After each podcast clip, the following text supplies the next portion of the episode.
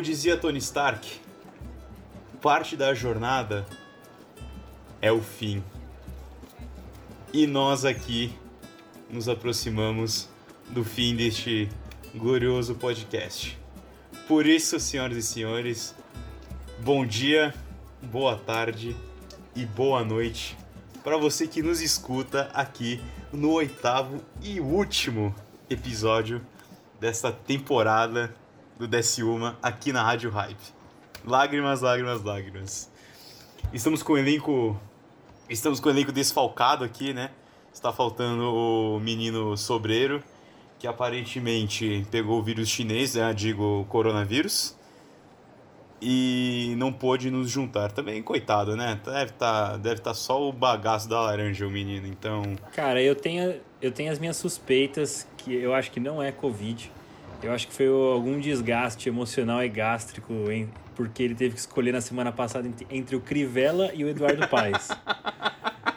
então eu acho que rolou aí alguma gastura e e aí, aí por isso que ele tá doente. E o Vasco. Mas e o, estimamos e o, as melhoras pra E ele. o Vasco foi eliminado, da, acho que da Libertadores, da pré-Libertadores, sei lá, e deve estar. Tá... Ah, então é isso. É um combo de emoções ali, coitadinho, mano. e como vocês, ouvintes, já devem ter escutado, estamos em três aqui hoje. Estou com o, o glorioso Alan Francisco. Opa, galera. E o nosso honorável Rafael Pop. Ei, meu chapa. Ó, eu só queria fazer uma referência, já que você citou Ultimato. É, outro grande produto audiovisual desse ano foi Dark, a série da Netflix. Uh. E ele fala assim: é, como é que é? Todo começo é um fim, todo fim é um começo. Então fica aí ah, o suspense se a gente vai retornar para uma próxima temporada. Oh, saberemos. Pós-graduação, hum. Arthur Dagier. Vem aí. Será? Rádio. Será que teremos, será que teremos verba? Será que teremos dinheiro? Será que teremos A gente não tem verba até hoje. Rádio Hype vira spin-off. Standalone Se, Será que teremos teremos um showrunner uh, pro, pro próximo pra próxima temporada? Será? João Favreau tá de olho, hein, galera? Mandador de shows. Direção exclusiva de João Favreau, vamos lá. Nossa, esse episódio tá. Essa festa virou um enterro, meu Deus do céu. Tá todo mundo triste. Tá todo mundo. tá todo mundo aí, o Rafael, esse... a gente tá, tá se esgotando com o TCC, tá para se formar aí, meu Deus do céu. Esse fim de ano tá pegando todo mundo. Nesse episódio, caros ouvintes, faremos um, uma pegada diferente. Estamos fazendo aqui uma confraternização de fim de ano nesta mesa de bar. E nós separamos aqui os melhores do ano. Vamos fazer uma votação, tipo, vamos mostrar, vamos falar aqui o que achamos das melhores coisas que vimos este ano. E cada um vai dizer sobre um filme e uma série que considerou um, um dos best de 2020. Então, hoje é um episódio especial, é final de temporada e vamos tocar o barco. Então, garçom, a última levantada de braço para pedir a última cerveja oh. do ano. Vem. o estalo vai ser o estalo do Thanos. Vai ser o estalo do Thanos aqui, ó, garçom. Desce a última.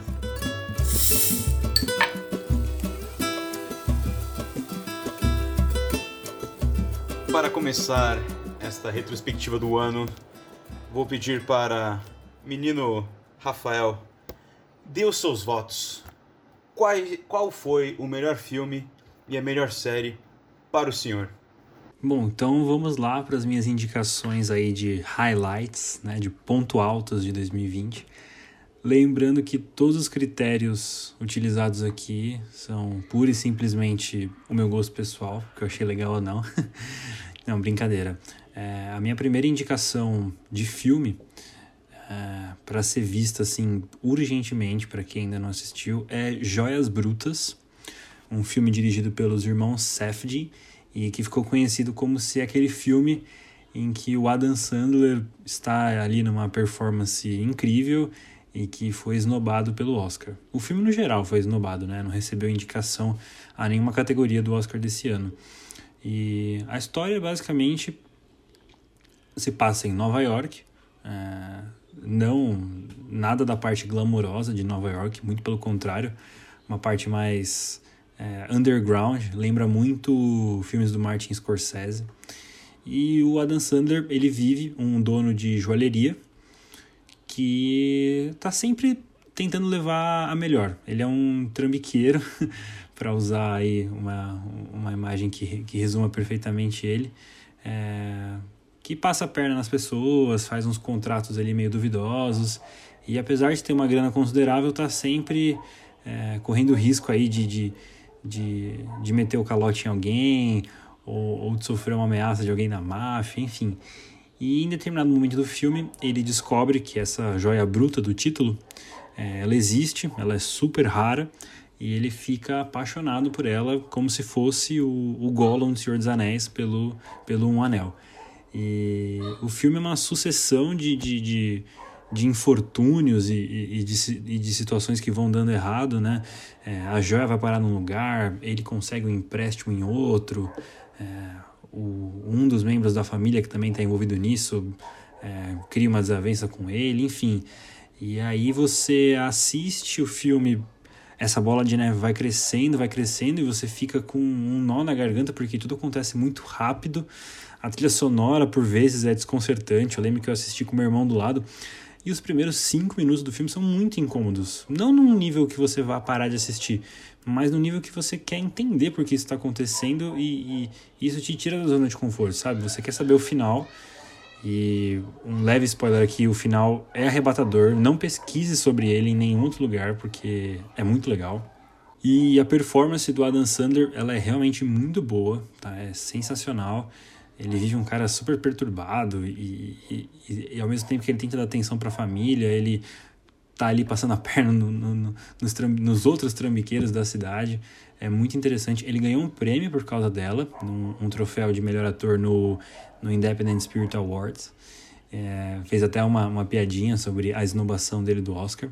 Tudo bem que se ele fosse indicado, dificilmente ele iria ganhar, porque é, muito provavelmente aquele, aquele, aquele Oscar iria pro, pro Joaquim Phoenix, que foi, que foi quem ganhou pela performance dele em Coringa.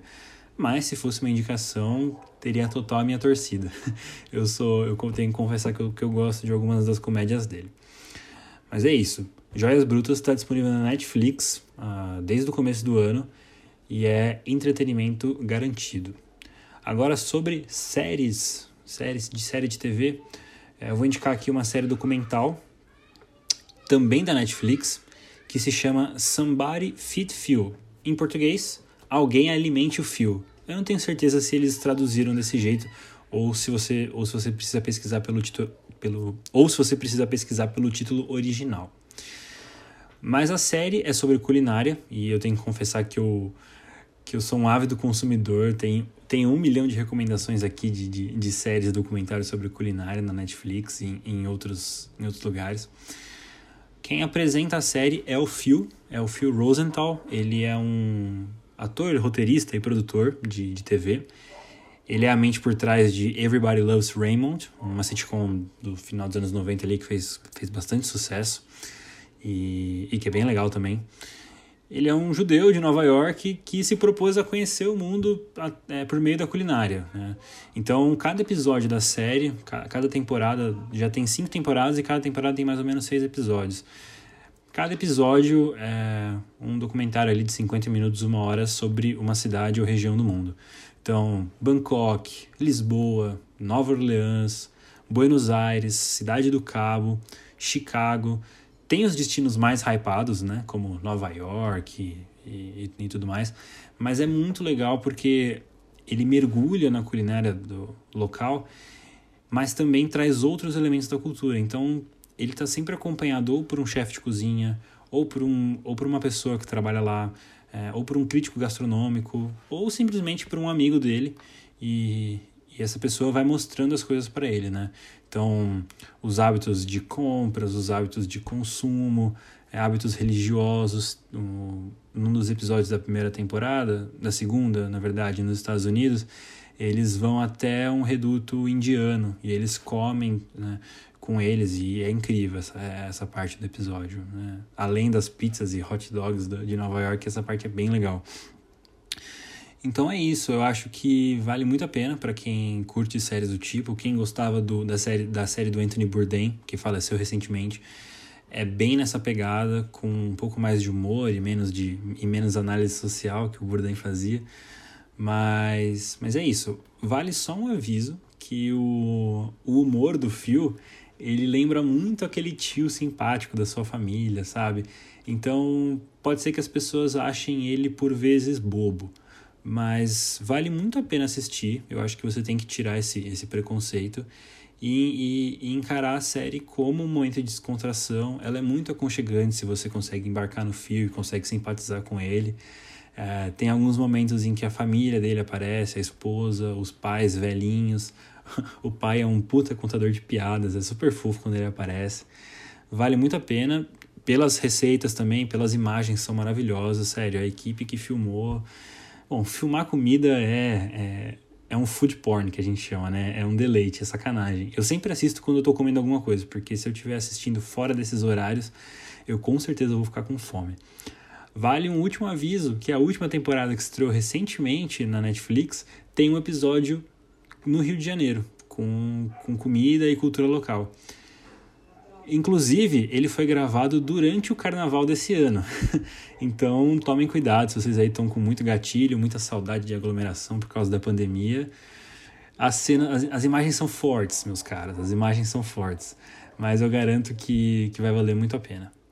É isso. Rafa, eu queria te fazer uma pergunta sobre o Somebody Fit Feel. Você falou que tem um episódio que ele gravou no Rio de Janeiro, durante o carnaval de 2020 ele fez. Ele mencionou alguma coisa sobre o kibe de frango do Saara. O que? Não, eu nem sabia que isso existia, cara. What the fuck? Que viagem é essa? Que, que viagem é essa? Tipo, eu explico que viagem é essa. eu estava no Saara uma vez que eu fui no Rio de Janeiro. Estava caminhando lá. Para você que é leigo no, na cidade do Rio de Janeiro, o Saara é a 25 de março dos cariocas. Piorado. E teve uma vez que eu fui lá e eu que tava calor pra caralho, assim. Eu fui num, padrão, num né? quiosque. Padrão no Rio de Janeiro. Fui num quiosque, peguei uma água e comprei e bebi. Só que eu tava vendo assim a, a vitrine, né? O que tinha para comer. Tinha lá kibe, kibe, kibe de frango. E eu pensei, hum, num lugar desse, kibe de frango só pode ser de uma coisa. em relação, a, em relação ao Somebody Fit Feel, é, eles visitam vários lugares, então é uma coisa muito bacana no que eu acabei não comentando. Eles vão para os dois extremos. Eles vão para uma cidade e visitam os restaurantes mais hypados para mostrar a alta gastronomia e as experimentações e tudo mais. E vão também para comida de rua, aquela comida rápida. Então, eles foram até lugares mais movimentados do Rio, até os botecos, pés sujos e tudo mais. É, foram para um lugar que eu gosto muito, que é a Lanchonete Cervantes. Só que se eu tivesse lá, eu teria falado pro Fio não comer o, o lanche mais pedido lá, que é o que ele acabou comendo. Que é um lanche que vem, que além da carne, vem também um, um patê de fígado, uma parada assim. Hum. E com abacaxi e tudo mais, que é a brisa do, do lugar. Mas quando eu fui, eu comi o de pernil. Pernil, queijo e abacaxi. Essa é a pedida, galera. Se vocês forem pro Rio, Primeiro comam no Cervantes, que é uma lanchonete, putz, é, histórica. E você vai sair alimentado de lá pelos próximos dois dias. O Joias Brutas, para mim, é bem subestimado. Assim, eu gostei, recomendei para uma galera. Teve gente que odiou. E, de qualquer forma, é um filme que merece ter todo esse diálogo aí, pelo menos. Só que, né, na mesma época do filme, eu fui ver o Good Time, Bom Tempo, que é dos mesmos irmãos. Né? E, e eu gostei também bem mais. Tinha o Robert Pattinson num papel ótimo aí. E, enfim, o Joias Brutas vale como melhor do ano pra cacete. O Adam Sandler tá bom demais, foi real esnobado aí no Oscar. A história tá impecável e me fez ficar ansioso como nenhum outro filme desse ano. É absurdo. 10 de 10. Eu, depois desse filme, eu fiquei muito curioso para assistir outros filmes dos irmãos Safdie, que eu, que eu descobri que eles têm é, uma uma assinatura, né, meio, meio bem própria deles e tal, mas eu acabei não vendo. Quem sabe aí nesse recesso de fim de ano eu vou atrás. Tem alguma coisa no streaming? Uh, o Good Time eu, eu vi de meios não tão legais. Uh, no começo do ano mesmo. Quando Nice. eu- Como sempre, né, Alan? Como sempre você assistindo em e-mails, e-mails não tão legais. É, poxa. É que nessa época do, do Uncut Gems eu tava assistindo. É, eu fiquei pra saber o que que era, né, né, Tava todo mundo comentando e eu fiquei meio pra saber qual que era a hype desses caras. Porque é que nem você falou agora, Rafa, também. Eles têm aparentemente esse selo e eu queria só assistir pra poder comprovar e realmente é uma. É uma. É um. É um você vê, você sabe que é deles, assim, pela, pelo plot, pelo nível de de quão real aquilo parece, de quão cru ali umas cenas parecem também. Então é por isso que recomendo também, pra quem gostou de Uncut Gems, porque eu acho que quem não gostou também não vai gostar desse. Acho, acho que essa aqui é a merda. Quem não gostou de Uncut Gems, que né, boa parte de quem eu conheço, da, da galera que eu conheço, também vai achar esse filme meio merda por plot vazio, assim, sabe?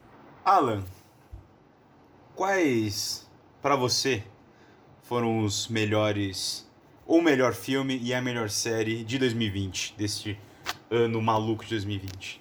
Se pra série do ano eh, eu tenho bastante coisa pra falar, pro filme eu acho que vou ser mais pontual mesmo. Pra mim, o 1917 merece esse nosso prêmio imaginário aqui do programa, porque é um filme simplesmente espetacular. Pra quem não conhece, é um filme que mostra dois garotos na Primeira Guerra Mundial que precisam levar uma mensagem importante pro outro lado do campo de batalha. Só que a graça disso tudo é que, em teoria, você vê o filme em tempo real, ah, tudo que está acontecendo, porque não tem nenhum corte nessas duas horas. Na prática, tem uns 50 cortes de câmera escondidos, só que eles souberam camuflar muito bem. Não por coincidência, o 1917 foi vencedor de três Oscars técnicos. Por mim, é a melhor experiência moderna de plano sequência, que é esse jeito de fazer filme sem cortar ou esconder os cortes que nem foi feito nesse. A atmosfera que você tem aí como resultado te deixa aproveitar muito melhor a história, por ser mais palpável, e você acredita em tudo muito mais fácil. É como se você não piscasse vendo o filme todo. O Birdman, por exemplo, é outro que ganhou o Oscar e teve essa mesma pegada, só que foi bem mais fantasioso e se passava em poucos cenários. No caso do 1917, porra, é um campo de guerra, então pensa que cada elemento precisou ser sincronizado, cada fala precisou ser perfeita e as atuações tiveram que ser coreografadas de um jeito muito absurdo. Então é uma história simples contada de um jeito incrível. E de vez em quando é assim que se faz cinema. Você vai pegar uma coisa bem direta ao ponto, só que você faz um absurdo do caralho e tem ainda mais eficácia em transportar o espectador pro universo que foi criado. E é por isso que esse filme, pra mim, foi o melhor do ano. Mesmo que tenha o Tenet do Nolan aí, que foi lançado há pouco tempo no Brasil, e uns originais da Netflix que me surpreenderam, é coisa assim que me faz apreciar ainda mais o cinema, mesmo que eu possa agora aproveitar no conforto de casa em 4K com home theater sem precisar pagar o ingresso. Enfim, meu filme é esse. E a série do ano pra mim foi Lovecraft Country. Eu até tava conversando com o Arthur antes, tentando lembrar se eu tinha falado da série aqui no podcast, mas acontece que não, eu não falei. E eu também não entendi como é que eu não falei, mas vamos lá. Essa é uma série da HBO que saiu até o finzinho de outubro e fala sobre um veterano de guerra nos anos 50 que faz uma viagem pelos Estados Unidos procurando pelo pai dele. E como você pode imaginar, na mesma forma que isso acontece ainda hoje, os anos 50 tinha muito racista lixo por aí, então o aventureiro negro dos Estados Unidos não era tão bem tratado, mesmo que ele não fizesse nada de errado. Então nessa viagem o protagonista tá junto de uma amiga dele de infância e do tio, eles vão descobrindo o território todo, lidando com os monstros humanos e com os monstros, no caso de verdade, as criaturas bizarras e surreais. E é nessa parte que entra o terror de Lovecraft. Em resumão aqui, é, o H.P. Lovecraft, ou o House Party Lovecraft para os brasileiros, era um escritor de terror no fim do século XIX que influenciou todo mundo no século XX a escrever sobre esse gênero. Eu vou falar a verdade aqui, que não existiria Stephen King e mais uma porrada de gente se não fosse por ele. E com certeza o terror que a gente conhece hoje também ia ser bem diferente. A série tem esse nome porque tem os monstros, sentido literal e figurado, e porque o protagonista gosta de ler livros, incluindo os do Lovecraft. Só que o livro Lovecraft Country, que chegou aqui no Brasil como Território Lovecraft, foi lançado há poucos anos e foi escrito por um cara completamente diferente, não pelo Lovecraft. E a história, em parte, tem essa base que foi adaptada. São mais personagens, contexto histórico e situações específicas do que a história em si que virou a série, sabe? Eu tenho até um certo domínio no assunto para falar sobre Lovecraft Country porque eu terminei de ler logo antes do último episódio. E o que eles fizeram na série foi uma coisa inédita, pelo menos para mim, no que se diz respeito a adaptar um livro. Porque diferente de Admirável Mundo Novo e de Killing Eve, que foram duas séries que eu li e assisti também esse ano, os caras pegaram um livro do Território Lovecraft e fizeram mil vezes melhor. Em específico, tem um episódio que foca numa personagem sul-coreana e nem ela e nem esse capítulo da história estão no livro. E em questão de ritmo também é melhor, de imersão, de coisas surreais acontecendo, tudo ficou muito melhor na série. E comigo foi a primeira vez que isso aconteceu, de eu achar a adaptação para TV melhor que o original. Então, por que, que a série, para mim, vale o meu prêmio imaginário de melhor do ano? É, bom, porque, a começar pelas críticas sociais que vocês devem imaginar só pela sinopse que eu falei aí, é, a série não tem nenhum episódio médio de qualidade. É tudo ótimo ou espetacular, insano, porra, a melhor coisa que eu vi na minha vida. É esse nível, assim. Então, em questão de roteiro, visual e dessa relação entre realidade e fantasia, o tipo de conflito, os ganchos, plot twist, em especial o final, vale bastante. Eu disse em especial o final porque eu já cansei de ver série de uma temporada que termina de um jeito aberto ou que obriga a renovação para a segunda temporada. E essa é uma série de suspense, terror e mistério assim que não tinha proposta de ser antológica e nem de ser minissérie. E se já vai com um pé atrás, sabe? Eles podiam deixar de responder muita coisa importante ou de fazer muita merda até o final da série, ou pior, de não fazer nada e te obrigar a querer outra temporada para poder entender a obra toda. Só que não, tudo é ótimo. Eles não te dão a falsa esperança de segurar uma resposta. Eles só explicam, concluem e se continuar para a segunda temporada vai ter muita coisa para explorar. É, e se eles não renovarem, também tudo bem. E isso que pegou para mim, quando eu tava pensando no que seria a série do ano, porque teve muita coisa boa. Eu até falei aqui no podcast sobre Better Than Us, o Tales from the Loop e o Normal People. Só que teve muito mais série recente que eu achei incrível. Só que delas, Lovecraft para mim merece todo o reconhecimento. Começo, meio e fim, sem mais nem menos, adaptou uma coisa boa e transformou numa obra de arte. É, são só 10 episódios de uma hora cada, disponíveis já no serviço de streaming que só louco que nem eu tem, que é o HBO Go. São apenas parcelinhas mensais de 35 reais, mas é, vale mais a pena para quem tem TV a cabo principalmente. Só que é, confira já porque é muito boa, na moral. Cara, eu, eu assino embaixo de todos os elogios de, de Alan para 1917. É, era, um do, era um dos meus filmes favoritos na, na temporada de premiações, junto com, com Parasita, óbvio, e Era Uma Vez em Hollywood. Uh, mas eu queria, que você, eu queria contar uma história. Para quem não sabe, quando os filmes eles estão para estrear, é, as, as, a, as distribuidoras organizam o que a gente chama de cabine de imprensa, que é quando jornalistas e profissionais de mídia vão assistir o filme com alguns dias de antecedência para ter tempo de escrever suas críticas, gravar seus vídeos, seus podcasts, enfim. É, como eu trabalho na Super Interessante, eu fui convidado para ir na cabine de 1917. Geralmente acontece de manhã, às vezes tem um café da manhã e tudo mais. Não agora, por causa da pandemia, né? E, cara, a ambientação foi muito legal. Foi num shopping aqui de São Paulo. E. Não direi o nome, porque não tá patrocinando a gente, né? Então. É... Numa rede de cinemas também. E eles colocaram é, nos corredores como se fossem trincheiras pro, pro filme. Então tinham, cap, tinham, tinham capacetes, tinham sacos de areia, arame farpado, imagino que cenográfico, mas. Enfim, foi uma ambientação bem legal. Cara, tava muito animado para assistir na tela grande a, a experiência de, de um filme, entre aspas, sem corte, né?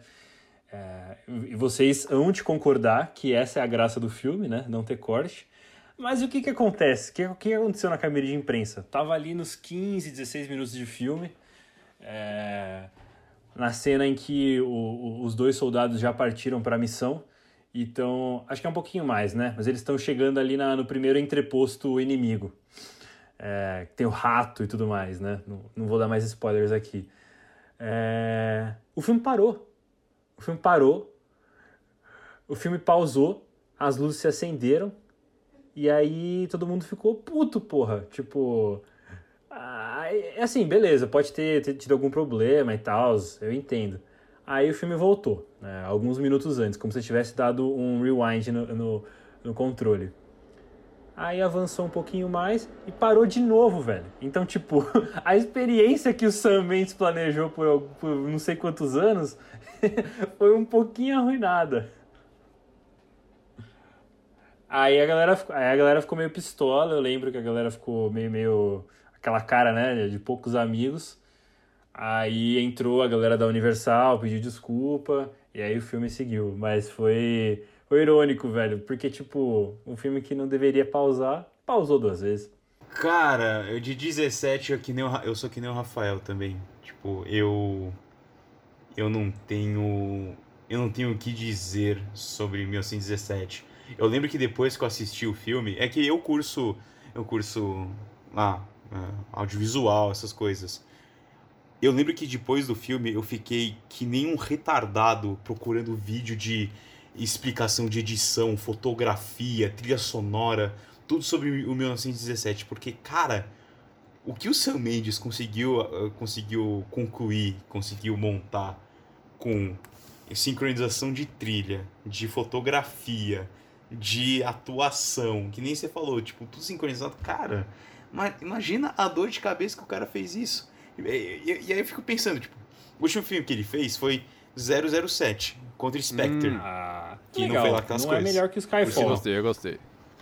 Foi em 2000, foi em 2016. Quando o filme lançou, ele já estava pré-produzindo 1917 que ia ser, que ia ser gravado em 2017, 2018, para ter após em 2018 e ser lançado em 2019, final de 2019. Então, caralho, tipo, é uma longa produção, tá ligado? Mé eu... Mérito... Eu ainda acho que devia ter ganhado... Eu ainda acho que devia ter ganhado o prêmio de melhor diretor no, no hum. Oscar. Não o, o Bong Joon-ho, do Parasita. Ah, é que teve todo, um, teve todo um lance de, de, de simbolismo, né? Do, da vitória do Parasita, que é, é importante pra caralho sim, sim, sim, Mas, ó, tem, tem que mencionar o diretor de fotografia do 1917, Roger Dickens. Ah, que, é, que é, o sonho molhado de qualquer aluno de fotografia de cinema, porque, porra, o Roger Dickens é tipo o mestre Yoda do bagulho. Tá doido. Exatamente. Uma, uma... Oscar do Blade Runner merecidíssimo. Nesse ele também ganhou, né? Ganhou, ele ganhou. também ganhou nesse. Ganhou, ganhou. É. Inclusive, tem um vídeo que viralizou no YouTube falando sobre os cortes, um contador de, de cortes do filme. Cheguei. Chegou a ver isso, Arthur? Cheguei, Compilação cheguei. de momentos que corta. O Roger Dinkins, no blog dele, falou que o, filme, que o vídeo tava accurate, que tava tipo... É, mais ou menos pra isso mesmo, uns 30, 40 cortes que a gente fez.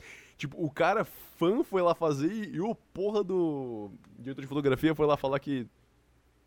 É isso. Tá doido. Tá Mano, é muito foda essa noção, né? Mas sobre o Lovecraft Country, eu. Ah, esse eu não tenho que comentar meu porque, mano. Eu li que. Eu li que. Na verdade, não li. Eu lembro que você me contou. Você, Alan, me contou que as atuações desse. Dessa série são impecáveis. Tipo, você me falou que num episódio específico as atuações de todos os personagens principais, secundários, estão impecáveis. Eu coloquei na minha lista da HBO Go pra assistir mas ainda não tive tempo também porque TCC. E também porque eu estou assistindo Mandaloriano e está bom pra caramba. E semana que vem vai ter joguinho bacana, então você vai ver só em 2021. É, o Cyberpunk, é verdade. é, mas é realmente, as atuações são um ponto forte é, da, da série, porque ela exige essa emoção, mesmo que seja para mostrar uma cena que você entenda que tem um impacto ali social dentro do universo e para quem tá assistindo também. E também uh, daquela história. É, porra, o, o drama em si, né, da, do enredo que exige isso também. Então, várias camadas assim para você tentar entender por que, que as pessoas estão fazendo aquilo e é uma cena. Eu vou falar só contexto sem, sem dar o que, que é spoiler aqui. A mina, que é a, uma das protagonistas ali, ela tá meio que fazendo um exorcismo num porão da casa que ela comprou. Que a casa é amaldiçoada lá. E, velho, ela começa a gritar chorando, olhando pros, pros corpos antepassados ali da. que tem a história relacionada da, da série. E ela começa a gritar olhando e não, em nenhum momento é uma outra, pra variar, ó, que coincidência, tem outra cena, outra outro contexto que tem plano sequência, que é essa cena aí, que eles não cortam por um bom tempo para mostrar a emoção que, tipo, não, é, é isso que você tá sentindo mesmo, é isso que tá acontecendo na cena. A, a galera morta e ela segurando na mão deles, assim, gritando pra eles saírem de casa, ela começa a chorar com a boca aberta, os olhos, assim, olhando para eles. Velho, eu tô aqui mostrando na câmera pra vocês, eu tô arrepiado de contar essa Tá história só. Meu Deus do céu, um negócio absurdo. porra. Que doideira. Mas. Então, então, por isso, e você gostaria também, porque você falou de Watchmen né, no episódio, você gostaria por isso também, por mesma ideia, assim, de, de críticas e de. E aparece o menino Clayton. Cleiton? Cleiton? Quem é Cleiton? É. Quem é Clayton? O. O bar, o, o Cthulhu. A série é boa em fazer um fanservice nos primeiros 20 segundos do primeiro episódio. Tem isso. Eles falam, ah, você quer ver Lovecraft? Toma! A série não vai pra esse lado, tá bom? Tudo bem.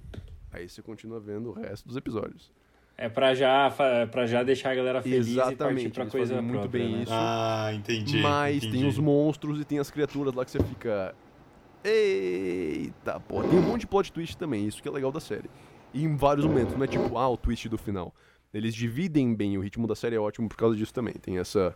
Eles não, sei lá, só fazem um twist no final do episódio pro próximo, mas eles fazem no meião ali pra você entender como tá mexendo. Cada episódio foca numa pessoa também, isso é outra coisa boa. Tem uma viagem temporal em algum momento ali. Então, é isso, tem vários elementos de sci-fi também e, e por isso que eu achei legal. Sci-fi fantasia, né? Muito bom. Gostamos.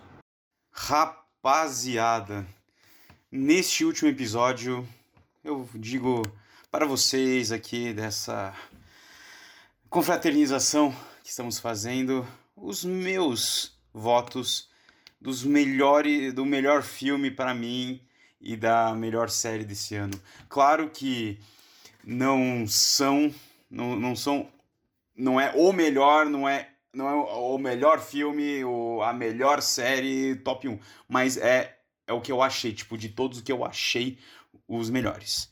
Então vou começar pelo filme que eu, que eu gostei, que foi para mim um dos melhores filmes de 2020, que foi Resgate. Filme da Netflix que lançou em abril desse ano. Lá quando a Netflix estava fazendo lançamento de um, de um filme grande por mês, né? O filme é estrelado pelo Chris Hemsworth, que muita gente conhece pelo Thor, e se passa na Índia, é, na- entre Índia, Bangladesh, e o Chris Hemsworth ele faz o papel de um mercenário que tem que resgatar o filho do, do, uma- do- de um barão das drogas de, da Índia e que foi raptado pelo maior barão das drogas de Bangladesh. E aí começa uma jornada de gato e rato, porque tem agentes do, do vilão atrás de- do, do, do Chris e do garoto, tem o guarda-costas do, do garoto que, tá, que vai atrás dele. Mas a história é muito simples. É perseguição o tempo todo.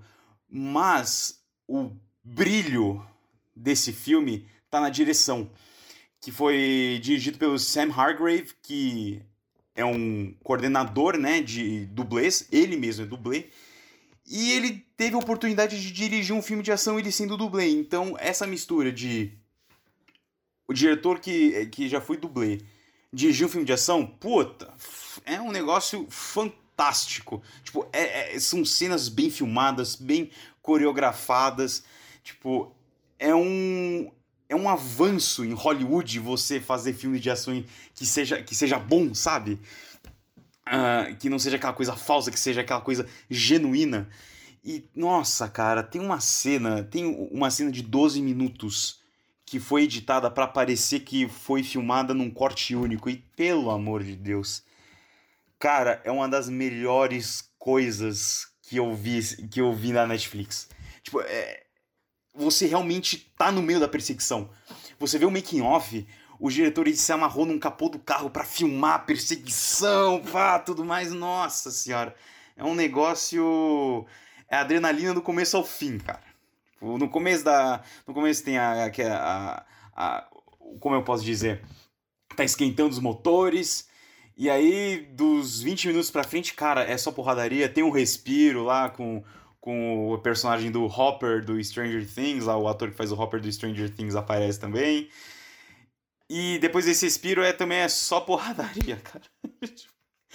Ai, é muito bom esse filme. Só tem uma cena que eu achei muito engraçada, tipo, eu, eu fiquei rindo demais. Que tem, um, tem uma. Tem uma. Um exército de moleques, né? Tipo, esses moleques do crime e tudo mais, criança mesmo, que respondem ao cara de, de Bangladesh. Eles estão atrás do Chris, do, do, personagem do Chris Hemsworth, num beco.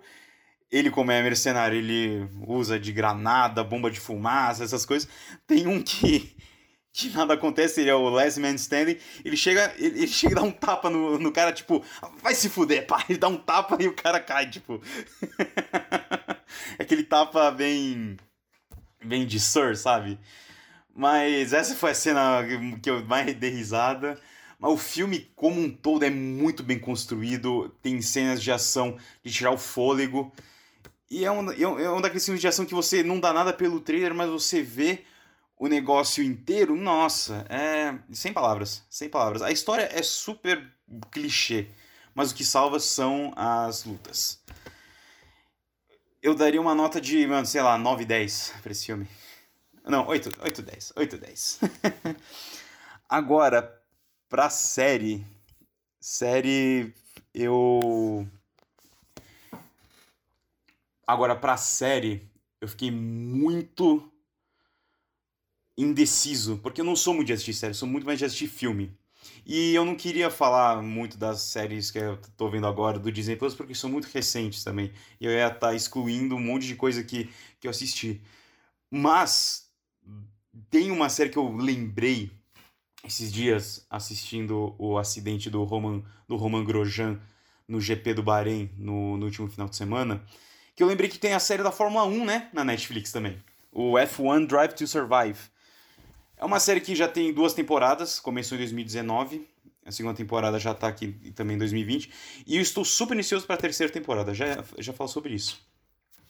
A, a série, ela é basicamente um behind the scenes com as equipes e os pilotos da Fórmula 1. Tipo, mostra a, mostra a vida de alguns pilotos, como é a vida fora dos cockpits, como é a vida dentro dos cockpits, mostra todo o, o dog eat dog world, que é a Fórmula 1. Tipo, se você não performa bem no, numa corrida, você já está com uma corda no pescoço, porque tem uma fila de gente querendo entrar no seu lugar até mesmo de outras equipes, não só da Fórmula 2, que é a base, né, que podemos chamar da Fórmula 1, mas também de outras equipes que querem estar tá no, no seu lugar. Então, é, é um toma lá da cá gigantesco. E conta também a história das equipes, conta porque tal equipe não está indo bem, porque a equipe está indo bem, porque que o piloto não está não tá performando como a, o chefe de equipe é, estava planejando. E assim, eu fico imaginando com todo o, o coronavírus que está acontecendo, essa temporada super curta, essa terceira temporada que vai lançar ano que vem, tipo, é, é uma das temporadas que eu tô mais ansioso para assistir, porque eu quero ver como é que eles vão contar toda, toda essa temporada de coronavírus, de acidente, de carro pifando, da, da pior temporada da história da, da, da Ferrari do, do acidente do Roman, do Roman Grosjean, que com certeza vai estar no corte final. Tipo, como é que a, a direção da Fórmula 1 teve que remanejar todos os circuitos, teve que colocar circuito adicional. Eu tô super ansioso para essa temporada, não vou mentir. E queria que seja isso, gente. São, são os meus dois votos dos melhores do ano desse episódio, desse último episódio da temporada e desse episódio especial. O Resgate está na Netflix e o Fórmula 1 Drive to Survive também está na Netflix. Eu queria só falar que eu vi o começo da segunda temporada por indicação aí do, do grande Arthur. E eu pulei a primeira temporada porque foda-se. E de verdade, mesmo eu que não sou um fã de Fórmula 1 e parei em 2017 de ficar atento pro que acontecia quando eu trampava né, escrevendo sobre isso, eu gostei demais. É uma série documental sobre história de vida esportiva, então se souber o mínimo sobre o esporte e conhecer os nomes das equipes, já tá seguro para entender tudo. E acho que esse foi o meu caso. É uma série bonita de assistir, de né, você ver todas as histórias. Sei lá. Total, eu concordo contigo, velho. Foi muito legal pra, retornar esse mundo. Eu adorava a corrida, mano. 2008, 2009, né? 2008 foi quando o Massa foi vice, né? Que ele foi campeão por breves segundos ali em Interlagos. Nossa, eu assistia pra caralho. E aí, poxa, mudaram pilotos, mudaram escuderias, mudaram ordem dos GPs. E o que eu mais gostei dessa série, cara, para ser sincero, não foi entender o, o, o mundo dos campeões e do primeiro escalão. Foi entender, tipo, o quão foda é às vezes você chegar, sei lá, em décimo lugar e pontuar. É tá claro, tipo, é claro. É, é, é isso negócio tipo, que ninguém, que, que, que, muita gente que é de fora não entende no começo, mas depois que você vai você vai pegando o jeito, vai começando a entender o mundo, você aí você vê a importância disso, tipo, uma Williams, por exemplo, que sempre tá em último, você ficar em décimo lugar, você ficar em décimo primeiro, é, mano, é uma vitória, tá ligado? Porque aí você consegue pontos pra equipe. É um bagulho muito louco. É, e, e, é porque, tipo, é óbvio, né, que, que dentro do mundo do automobilismo você tem Fórmula 1, Fórmula 2, um milhão de, de, de categorias, mas mesmo dentro da Fórmula 1 ali, na, nas 10 escuderias, você tem, né, tipo, o primeiro escalão que vai competir entre eles, aí você tem a galera que, tipo, corre por fora, aí você tem meio que, que, que, que, a, que a segunda metade, né, o segundo pelotão, então são umas brigas muito maneiras e, e, e, é, e tem personagens ótimos, né, tipo, o chefão lá da Haas é, é uma figuraça, eu fico muito, eu quero muito saber como é que vai ser a terceira temporada com todos esses problemas da Haas, esse ano, né? Pô, a gente acabou de ver, mesmo quem não tá ligado em Fórmula 1, o acidente que teve com o Grosjean agora, que é aquela bola de fumaça de, e fogo maluca. Com certeza vai ter alguma coisa na série. Então, do resgate, mano, é, eu acho que o que você comentou ali do, do plano sequência e tal, e dessa mistura de gênero, tipo ação com drama, porque a história é drama, né? Eu acho que foi o melhor da Netflix nesse aspecto, mas se for isolar só ação e só não sei, comédia, só terror, eles têm essa, essa divisão desse, desse ano, assim, pelo menos. Uh, mas realmente, fora a, aquela cena que você comentou, eu. Eu lembro que eu não gostei, tá ligado? Eu não, não lembro da porra do filme, do plot do filme, nada. Mas eu lembro desse, de, do que eu senti vendo o filme. Eu fiquei até pensando nisso, vendo os filmes da Netflix esse ano uma merda de você não ir ao cinema, pelo menos para mim isso, de eu não conseguir grudar informações de, de contexto e lembrar bastante da, tá ligado? De momentos do filme, dessa, tipo, ah, experiência. Uau, o momento que eu tava no cinema quando eu vi Blade Runner, pela terceira vez que eu vi Blade Runner no cinema. Eu consigo lembrar de cada vez que eu fui, enfim, fazendo uma crítica sobre cinema, streaming ali. Ah, você lembra, tipo, da, da sua reflexão no trajeto de volta pra casa, você é lembra o que você vai é comer depois. Eu lembro que eu vi e aqui é, é o Star coisa, né? Wars né? 8 e eu voltei conversando com o Germano no trem. E o Germano, Germano grande, grande Felipe Germano. Abril, me contando sobre como ele visitou o set. E eu fiquei, caralho, você visitou o set de Star Wars, você conheceu os pontos personagens da Torres. Ele falou, é, tava lá, tava lá. Era a capa da Super, acho. Então, é, disso, desse filme em específico, para mim foi bem esquecível. Meu ponto é esse, basicamente. É, do que o, o Esquadrão 6 é desse ano, não é? O Power sai há menos tempo, mas o Esquadrão 6 se pai desse ano também. Sai há poucos meses aí. Ah, o Power é pior que Resgate. Pois é, então, o Power, eu eu também não achei tudo aquilo de, de, de qualidade. Power mas... não assisti. Mas... Power não me deu vontade de assistir, porque, sei lá, o Jamie Foxx tem feito tanto filme merda ultimamente. Ah, isso é fato, isso é fato. Mas, mas, mas então, é. é que esse... eu nem, nem me deu vontade. Para mim, eu, eu, eu achei menos esquecível do que o resgate, na real. Por isso que eu tô. é, Minha, minha brisa inteira foi meio que essa. Pra mim, o resgate foi esquecível. Então. Eu não, eu não sei como cotar ele ali em melhores de, de Netflix também, mas pra mim não foi um dos melhores. É, cara, eu, eu entendo o, o Arthur, porque assim, assim como ele, eu, eu sou um grande fã de filmes de ação.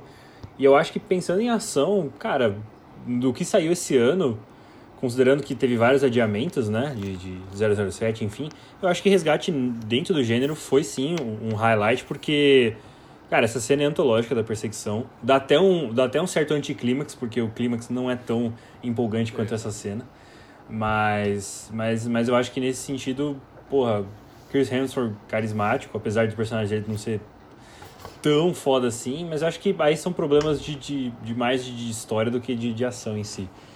E... Ah, e também, e também E, as ó, cenas de luta, fa- né, fazer mano? um- As cenas de luta são, Uhum, uhum. são também muito, é, como eu disse, muito bem coreografadas. Tá maluco? Ah, eu acho que, cara, tem muitos filmes que é tipo filme que se resume em uma cena, né? Esse é, acho que é um deles e não tem nenhum problema, É. porque a cena é muito Ué, o boa. Vingadores Ultimato também é a mesma coisa, se resume a uma cena. É, exato.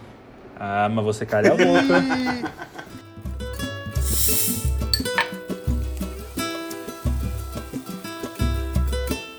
Senhores ouvintes, como vocês devem ter percebido, nós estamos com o, um integrante faltando, né?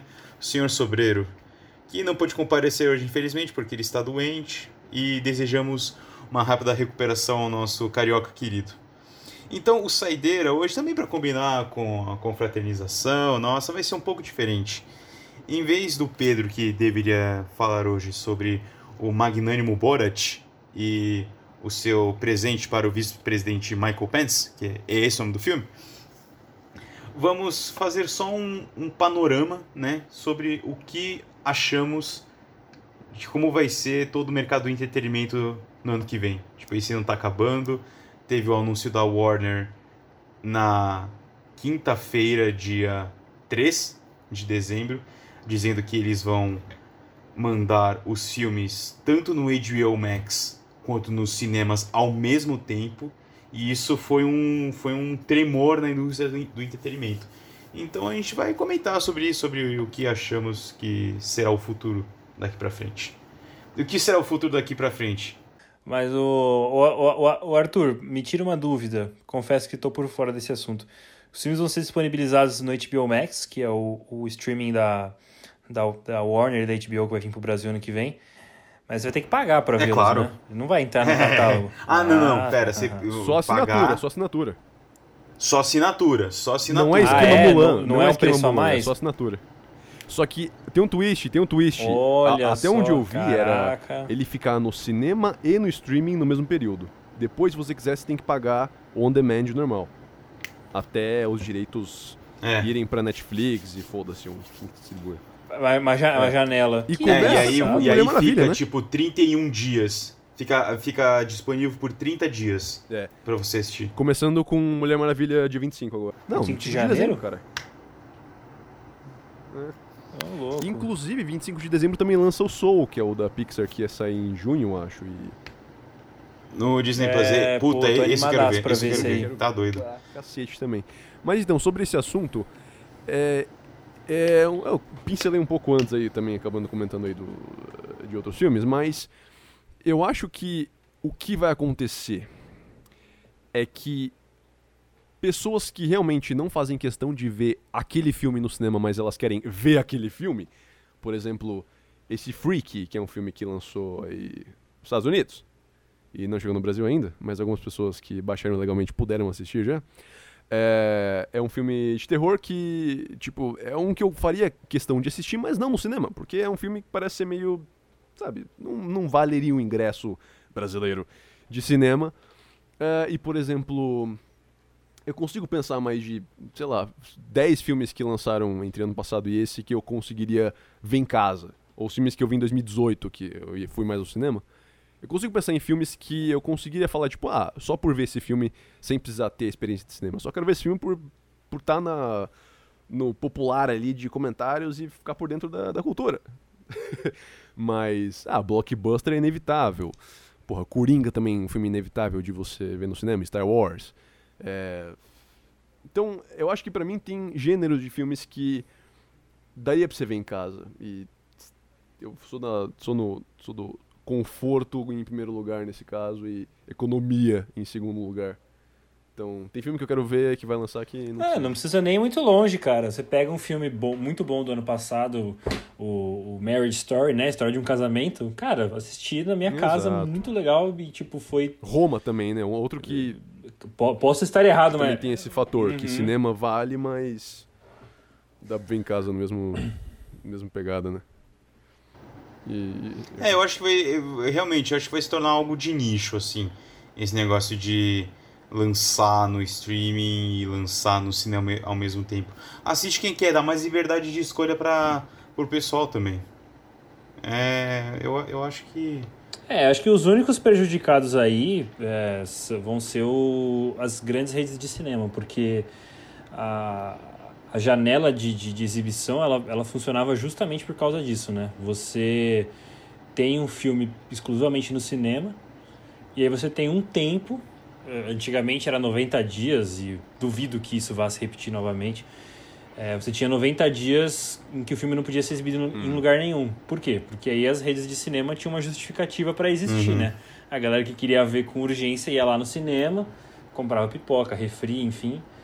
E é isso. É, mas eu tenho certeza que essa janela vai diminuir.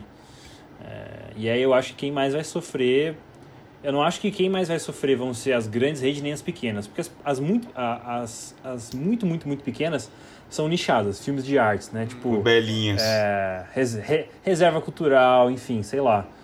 É, e as grandes conseguem se manter ainda reduzindo o número de salas. Acho que as intermediárias talvez vão pro saco por causa, por causa disso. É, por exemplo, os da 24 é um. É, é, um, é, uma, é um tipo de filme que eu super vi, inclusive, a maioria em casa mas eu só veria em cinema menor e que também de questão de distribuição é são poucos cinemas que vão passar em horários muito específicos. Então, eu acho que por esse lado até vale. E, e outra que pessoas chatas de cinema, é você o cinéfilo chato aqui. Pessoas chatas de cinema não vão mais ao cinema.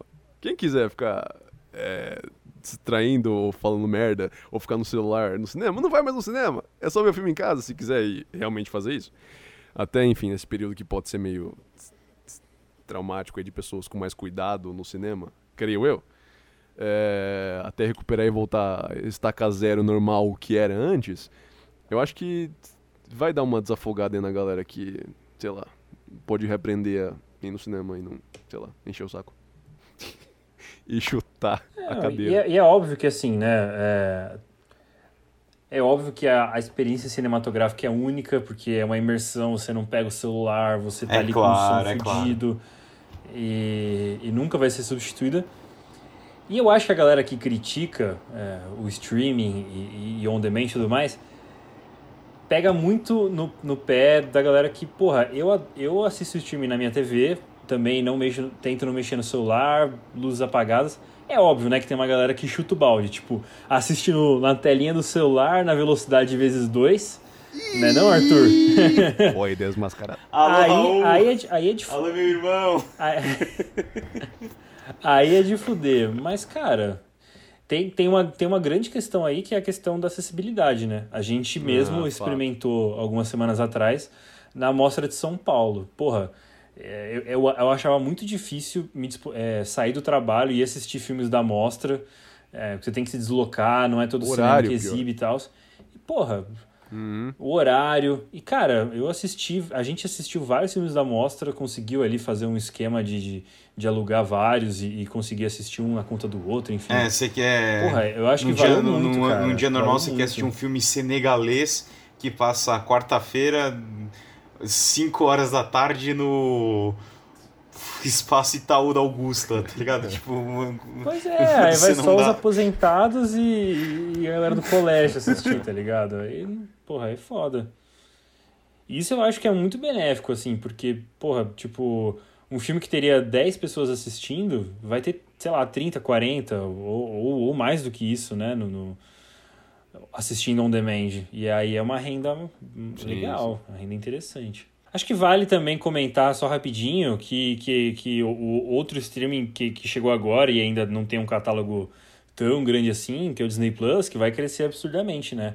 Acho que pro ano que vem eles estão planejando 70 produções originais de, la, de América Latina. Hum, então, Brasil, Colômbia. Mano, vai ter um Argentina. documentário sobre a Mafalda. Quem que não vai estar o Disney Plus para ver o documentário da Mafalda? Porra, Porra. demais, é demais, cara. Que legal. Meu Deus do céu. Então, infelizmente, esse foi o último saideira dessa temporada. Não foi do jeito que, que planejamos, mas foi um tapa-buraco, por assim dizer. Ah, não sei se vai rolar. Ironicamente, a gente tapou o buraco de um carioca, né? O que não é os muito paulistas, difícil. os é paulistas muito sempre resolvem. difícil. É boa, boa. Mas cortando aqui as a- todo o roteiro lá, a estrutura de podcast, eu vou, eu vou falar mesmo. Eu e, e, tem e para todo mundo e para todo mundo que nos escuta, tipo, queria agradecer essas três pessoas que me ajudaram bastante nesse semestre. Rafael, Alan, Pedro, que espero que o Pedro escute isso depois. Queria agradecer vocês por terem me ajudado, por terem aceitado fazer essa algazarra, essa jornada comigo. Essa balbúrdia. E essa balbúrdia, alô, alô Bolsonaro! e só queria dizer que também eu, eu fico feliz que vocês puderam. Que eu pude contar com vocês, né? Que, eu, que a gente pôde fazer tudo que a gente planejou. Foram oito episódios, cara. Tipo, se juntar tudo, deve estar umas quatro horas de conteúdo que a gente fez. Foi. Fora as gravações. Foi um marco.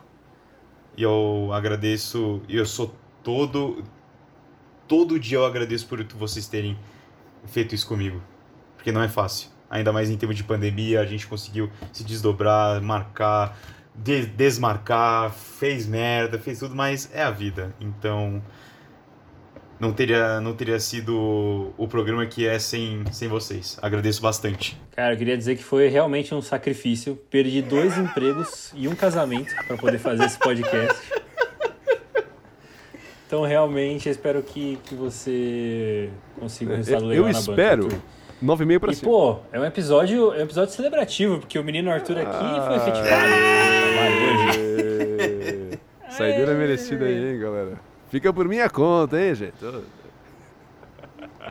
2020. A primeira rodada é a primeira 2020 não está tão ruim assim.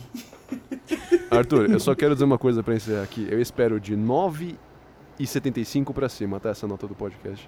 Só queria dizer isso, abraço.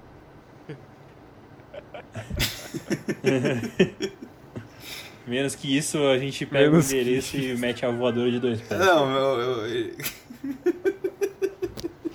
Ai, ai, gente. Foi, foi muito bom, esse foi o último. E nos vemos numa possível segunda temporada, se tivermos tempo, se tivermos vontade de fazer. Se não tiver um professor no meu cangote falando faz, Faz o. Vai lá, papai. Faz o papai. Então é isso para você que nos ouviu durante esse semestre todo, para esses homens maravilhosos, esses homens mágicos. Ah, queria também agradecer o Garcia por ter sido o convidado que também nos ajudou com a, com a capa do podcast e, e que no, foi um dos nossos convidados que fez o programa ficar com mais conteúdo. Então é isso, gente. Pô, a, a agência, a agência dele já, já tá listada na bolsa, né? Ele podia patrocinar a gente pra uma G- próxima GGC temporada. patrocina nós. então é isso, muito obrigado pela, pela, sua, pela presença de vocês, por serem essas pessoas maravilhosas. E até a próxima, gente. Muito obrigado de coração. Uma boa noite. Beijo do gordo.